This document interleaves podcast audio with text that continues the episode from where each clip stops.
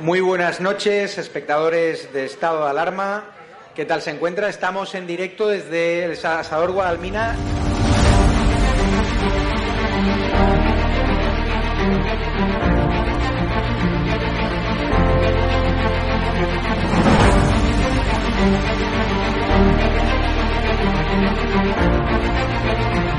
We'll be right back.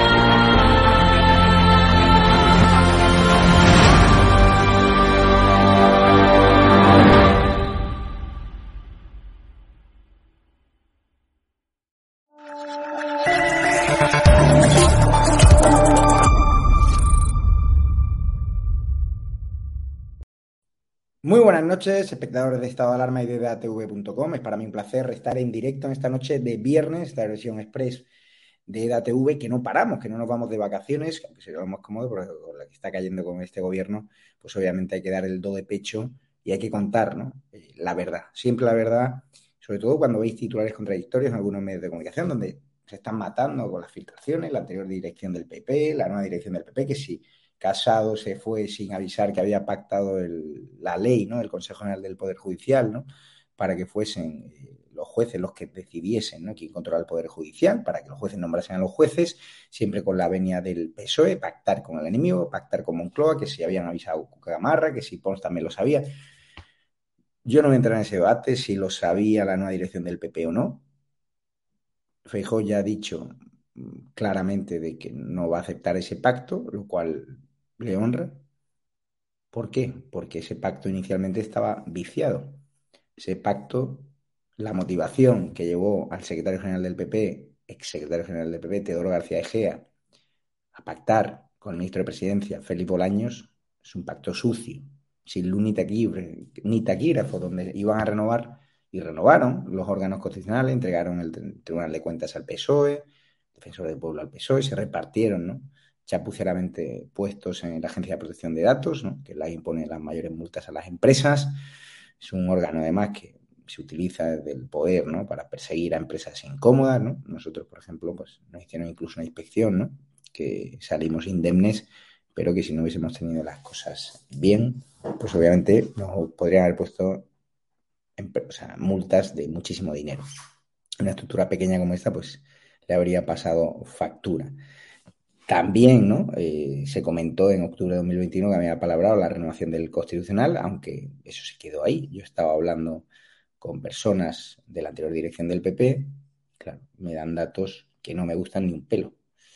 Porque en aquel octubre de 2021 también García Egea, sin luz ni tequígrafos, insisto, sin informar a otros presidentes autonómicos, pactó con el PSOE, pactó con Moncloa, reformar la ley del Consejo General del Poder Judicial para desbloquear el nombramiento de los magistrados del Tribunal Constitucional causado ¿no? por esa no renovación del Consejo General del Poder Judicial, que ahora en septiembre habrá un nuevo pleno para decidir quién controla el Poder Judicial. Obviamente los partidos políticos, los grandes partidos, tanto el PP como el PSOE, pues tienen escándalos de corrupción y quieren siempre intervenir en la justicia, algo que Vox, por ejemplo, se ha opuesto. ¿Qué ocurre con este pacto? Que el objetivo real, lo que Teodoro García Egea quería, ¿no? A cambio de bajarse los pantalones ante Bolaños era información dañina y comprometida ¿no? contra el hermano de Isabel Díaz Ayuso en esos contratos con la Comunidad de Madrid y ya empezamos a saber de dónde salió esa información tributaria que solamente tenía alcance la agencia tributaria, Hacienda, que solo controla el gobierno. Teodoro García Gea se solía referir a Bolaños como un crack y tenía muchísimo entendimiento, muchísimo feeling porque les movía a ambos, y digo a ambos, el odio por matar a Isabel Díaz Ayuso y también a Pablo Casado, que fue el que dio la orden de venderse al diablo, de pactar con el diablo para matar a la presidenta madrileña por el simple hecho de que ella quería hacer el Congreso Autonómico un poquito antes. Doy ya paso a Josep Temani a Roberto Granda. Eh, podemos ver, eh, Ricardo, en pantalla los titulares relacionados con esta historia que es rocambolesca sobre si sabía o no eh, la actual dirección del PP fijó que el Consejo General del Poder Judicial ya había sido pactado, ¿no? O la reforma de la ley del Consejo General del Poder Judicial anteriormente por la anterior dirección de Pablo Casado. Se ha encontrado este documento envenenado a posteriori en esa transición de poder. En edatv.news hemos contado ¿no? las razones en exclusiva que llevó ¿no? a Teodoro García Gea a llevar a cabo este pacto. Y claro, es que la contradicción del señor Casado, imagínense qué hubiese pasado si hubiese llegado a Moncloa. O sea, Casado pidió despolitizar el Consejo General del Poder Judicial el mismo día que firmó en secreto con el PSOE repartir constitucional con el único ánimo de obtener información dañina para matar a Ayuso, porque en esa renovación salían incluso perdiendo, entregaron el Tribunal de Cuentas al PSOE, el defensor del pueblo Ángel Gabilondo, que acaba de ser batido en las urnas por Isabel Díaz Ayuso, la Agencia de Protección de Datos conseguía el PP colocar algunos miembros, pero siempre ganaba la partida el PSOE. Roberto Granda, presidente del Club de los Viernes. Al final los españoles cuando ven estas historias, ¿qué piensan? Cuando un tipo en algo tan importante como la renovación del Tribunal Constitucional decide venderse al PSOE para matar a una compañera de partido, al final, ¿qué crees que piensan los españoles? Sí, bueno, pues que la política y sus entresijos normalmente arrastran consigo un vertedero mucho mayor del que sale a la luz. Hay demasiadas cosas que siempre quedan sin publicar, sin investigar, sin desvelar, y siempre es más sórdido, más retorcido y mucho más sucio en el, en el juego de, poder, ¿no? espera porque se me, se me, va a dilapar esto, porque lo puse también en el ordenador del programa. Vale, ya está.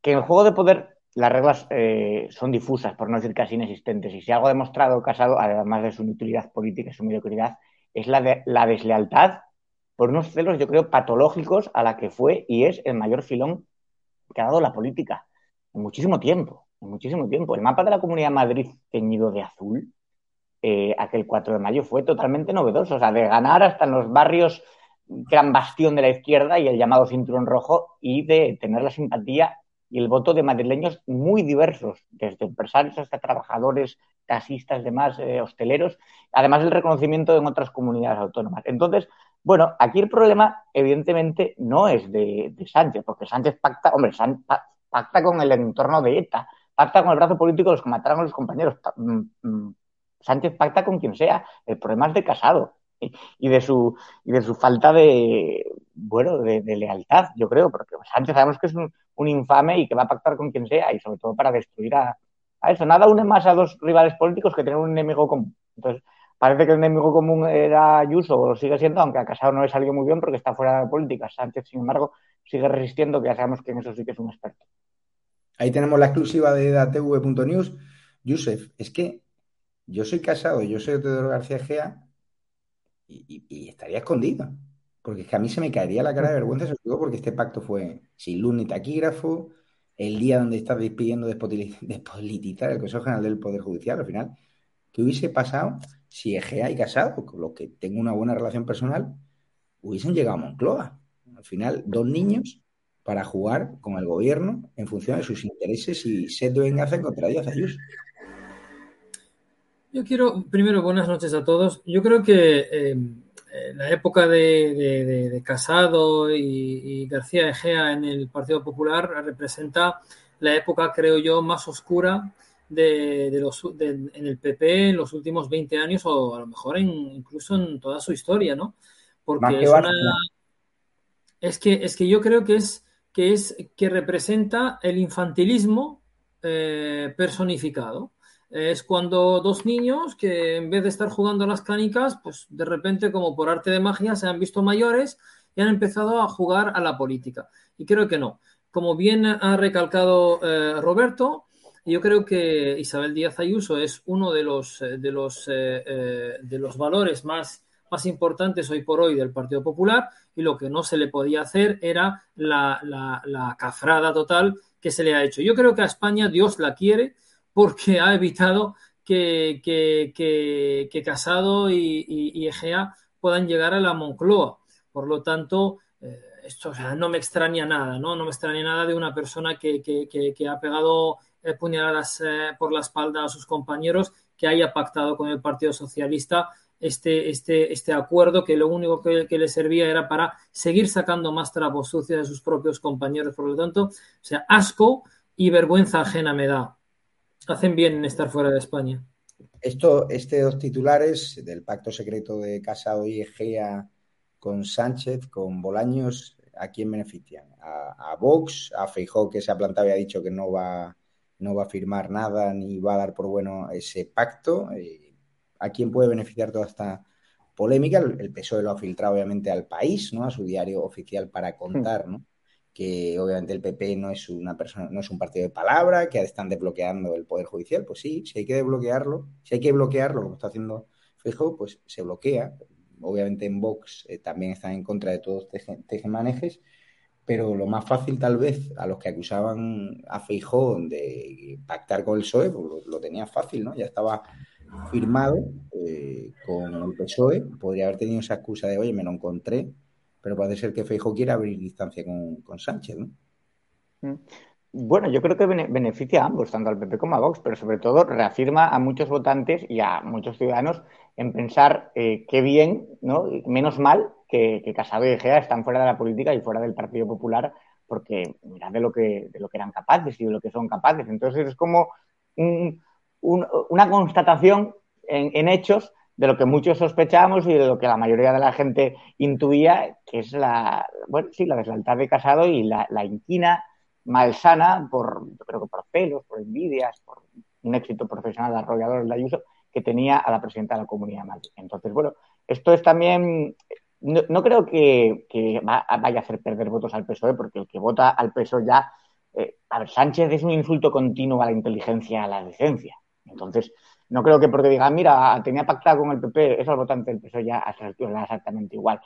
Veo más crítico a un votante del, mm, del PP y de Vox que a un votante del PSOE. Entonces, esto. ¿Sí? No, perdón, perdón, sí, sigue. Que sí, que entonces lo veo como que, bueno, sí, eh, de la que hemos librado o la bala que hemos esquivado, como bien decías, ¿no? Menos mal que no han llegado a la Moncloa porque es gente trapacera, gente traidora, eh, apuñalan por la espalda, dentro de un mundo que ya de por sí hay apuñalamientos por la espalda y cuchillos largos, que es la política, pero estos encima son, eran torpes, eran un poco chapuceros, en fin, ya no tenían ni siquiera la inteligencia suficiente para hacer, si vas a traicionar, asegúrate de que, de que es algo un poco más elaborado, maquiavélico. Es curioso, ¿no? Como hay seguidores que totalmente de forma libre y respetamos todas las opiniones, que, dicen que por decir que Feijó no acepta ese pacto firmado con el PSOE, que podría haber dicho, oye, me lo he encontrado, echarle la culpa a Casado y Egea, y a lo mejor en el fondo, pues a él le apetecía pactar con, el PSOE y, llegar a ese electorado. Pero no sé si tú consideras decir esto blanquear a Feijó. O sea, si hubiese pactado con el PSOE, lo habríamos machacado si hubiese dicho que tiene que pactar con el PSOE la renovación del Poder Judicial, porque así se lo encontró Teodoro y Casado, también lo habríamos machacado.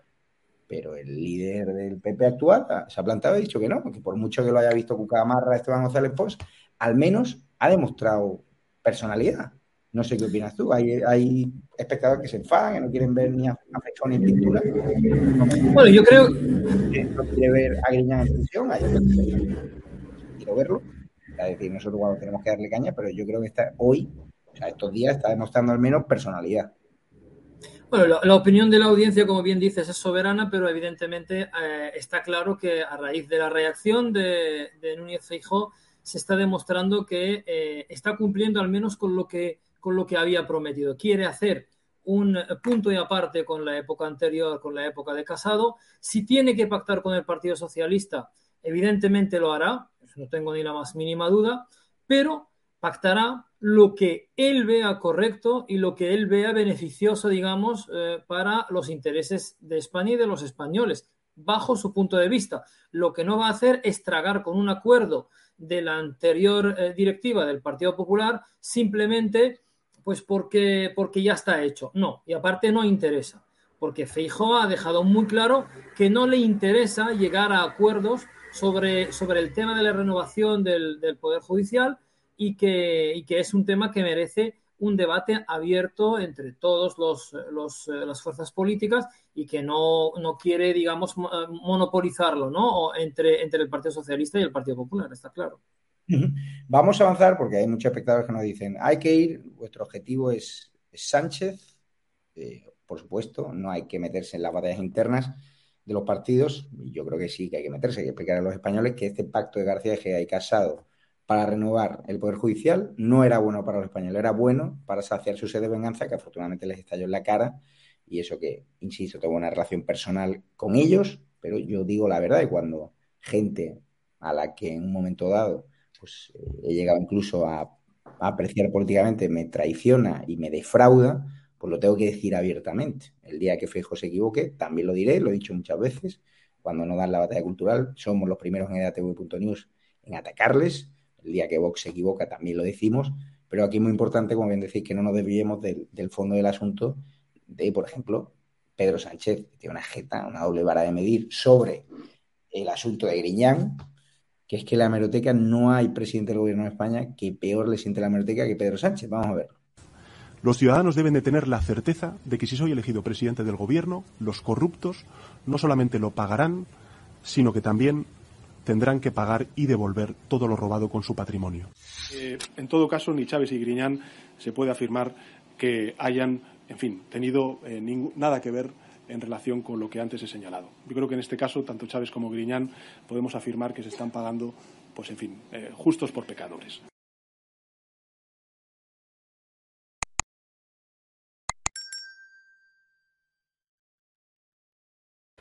Hoy hemos contado en edatv.news que Sánchez se saltaría el código ético del PSOE para indultar a Griñán.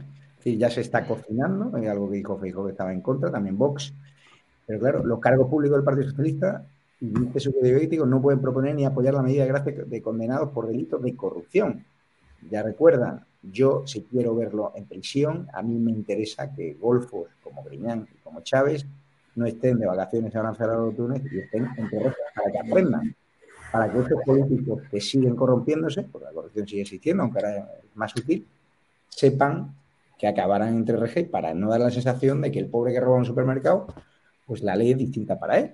Y frente a estos políticos, como tienen sus coleguitas que luego los indultan, como los golpistas, pues no hay problema. Y como, o sea, lo de la hemeroteca, o sea, tú cuando escuchas a Pedro Sánchez con su hemeroteca sobre Bildu, sobre Griñán y compañía, es que al final es un tipo que tiene un problema, no sé si ya psiquiátrico, porque, o sea, yo sé que hace unos años dije una serie de cosas y luego, con el paso de los años, he cambiado de opinión, al menos me reafirmo, oye, hace 10 años dije esto, no estoy de acuerdo y tal y cual, me equivoqué. Pero este tipo piensa que puede mentir todo el día a los españoles y puede contradecirse todo el día. Sí, son reacciones bochornosas las que hace, además, diciendo que eso, que, que no, que no van, que no, que, ellos son, que no se han llevado ningún dinero público, que son honrados y tal y cual. La Morteca Sánchez yo no creo que sorprenda a nadie a estas alturas.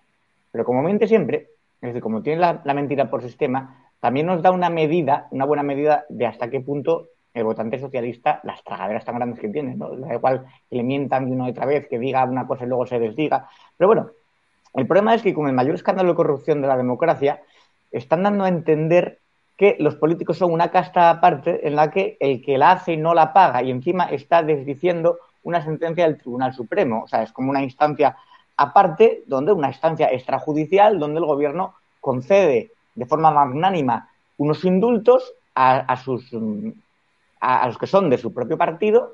Sin embargo, eso le, le, pillan robando dos gallinas, va a cumplir la pena íntegra y el, mayor atraco ¿no? del latrocinio de la historia de nuestra democracia, pues parece que se puede salvar con un, bueno, aquí no pasa nada y le vamos a dar. Yo creo que es una auténtica vergüenza. Además, es un, son gestos populistas de cara a, bueno, que le da igual la reacción a estas alturas. Es como que quiere quemar las últimas, las últimas naves, porque se han dado indultos incluso a secuestradoras, condenadas, ¿no? A Juana Rivas, a María Sevilla, que tenía a los niños ahí viviendo casi como animales. Entonces, es, es un gobierno para que el crimen y la delincuencia no son motivo de, de bochorno ni nada por el estilo. Y además se puede decir una cosa y luego desdecirse va cambiando, es inmune a las hemerotecas, aparte porque tiene una jeta de, granito, ¿no?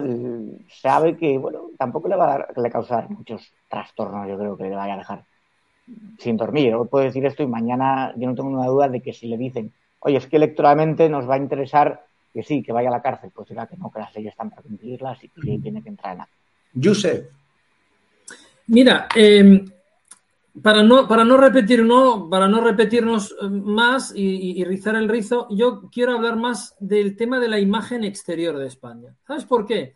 Porque estas noticias sí que llegan al exterior. Estas noticias llegan al Ministerio de Exteriores de Estados Unidos porque se enteran de todo, llega a los países norteafricanos, a los países árabes, a Francia. Estas informaciones se hablan en los ministerios de Exteriores que tienen relación con España. Entonces, ¿qué pasa? empiezan los países exteriores, eh, los países extranjeros empiezan a tomar al gobierno de España por el pito del sereno y se ríen de España. ¿Por qué? Porque saben que tenemos a un presidente del gobierno que no para de hacer payasadas. Y la última es esta, intentar dar un indulto a unos criminales condenados y aparte por robar 680 millones de euros y gastárselos en cocaína y en prostitutas. Pero es que aparte, aparte de esto hay otras cosas, como que, por ejemplo, en la última cumbre de la OTAN se haya acordado no comprar más gas a Rusia para que dejemos, digamos, de ayudarles a financiar su guerra contra, contra Ucrania y que se ayude a Zelensky con armamento pesado. ¿Qué hace Pedro Sánchez?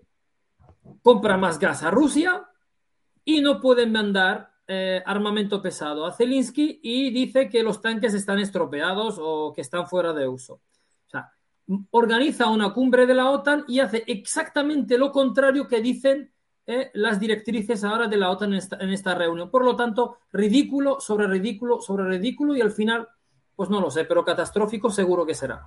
Pero esto va, eh, va de socialistas también, porque gente como hay presidentes autonómicos del PSOE como Paje, como Lambán, como Vara, que se marcan de Sánchez públicamente y dicen, no, yo no soy como, como Sánchez, y luego mm.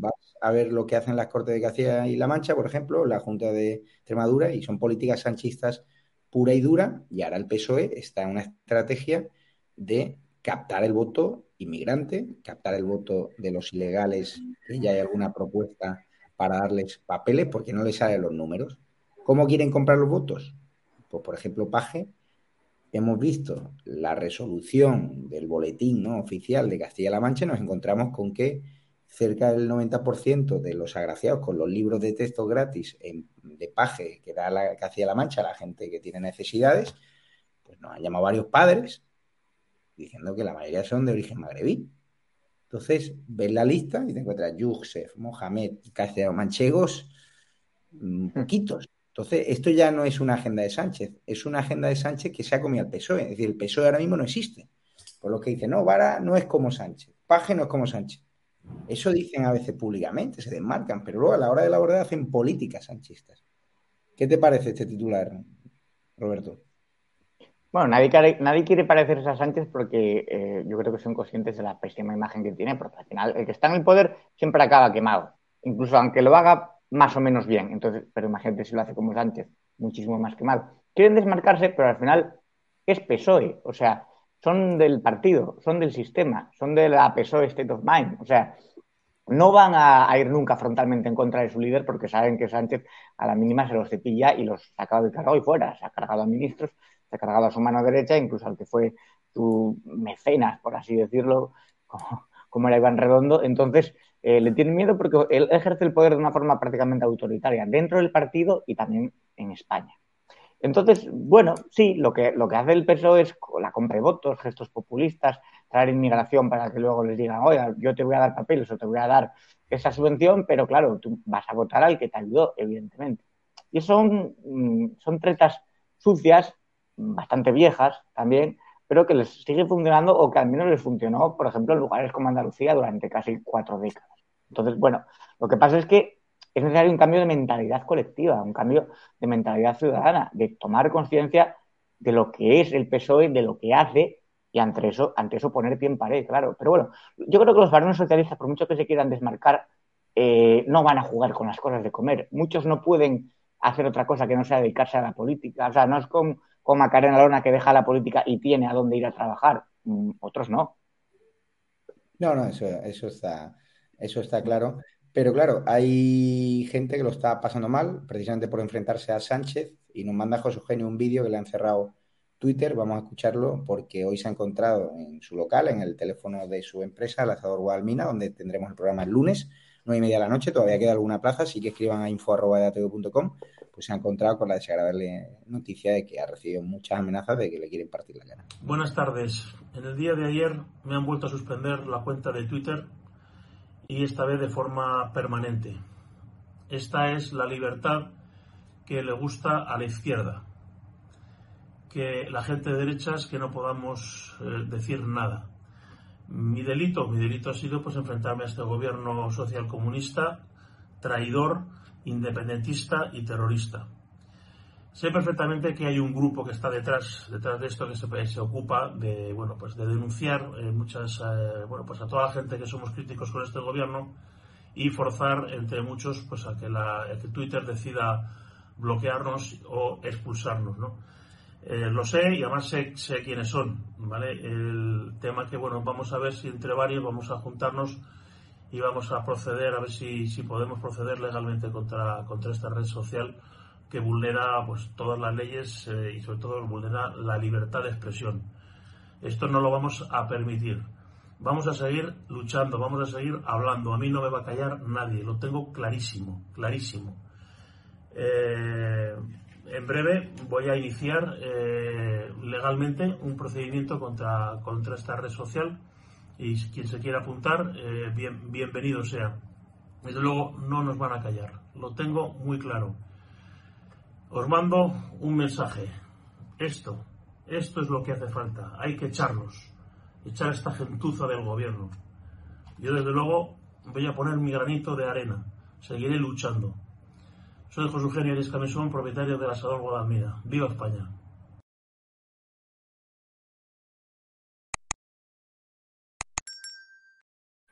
El pobre, fíjense las amenazas que son gravísimas dile al gordito que se va a llevar una hostia, eso es el teléfono eh, profesional, teléfono de reservas, que soy, un racista, que es un racista.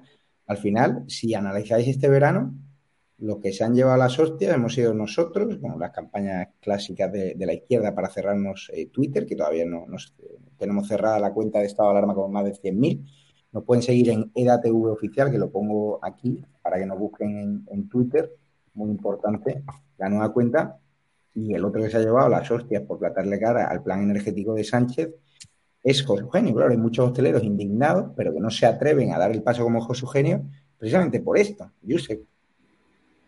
Yo creo que, este hombre se merece un monumento y, representa, digamos, el hartazgo mayoritario de, la sociedad española ante estas, estas bandadas en todo tipo de políticas, tanto energética, tema del, del, COVID, tema del empleo, tema de la inmigración, ya lo hemos visto, como totalmente es, es una política totalmente fracasada en España, eh, sobre todo por culpa del, del, socialismo y del, comunismo de, de, Podemos y del Partido Socialista.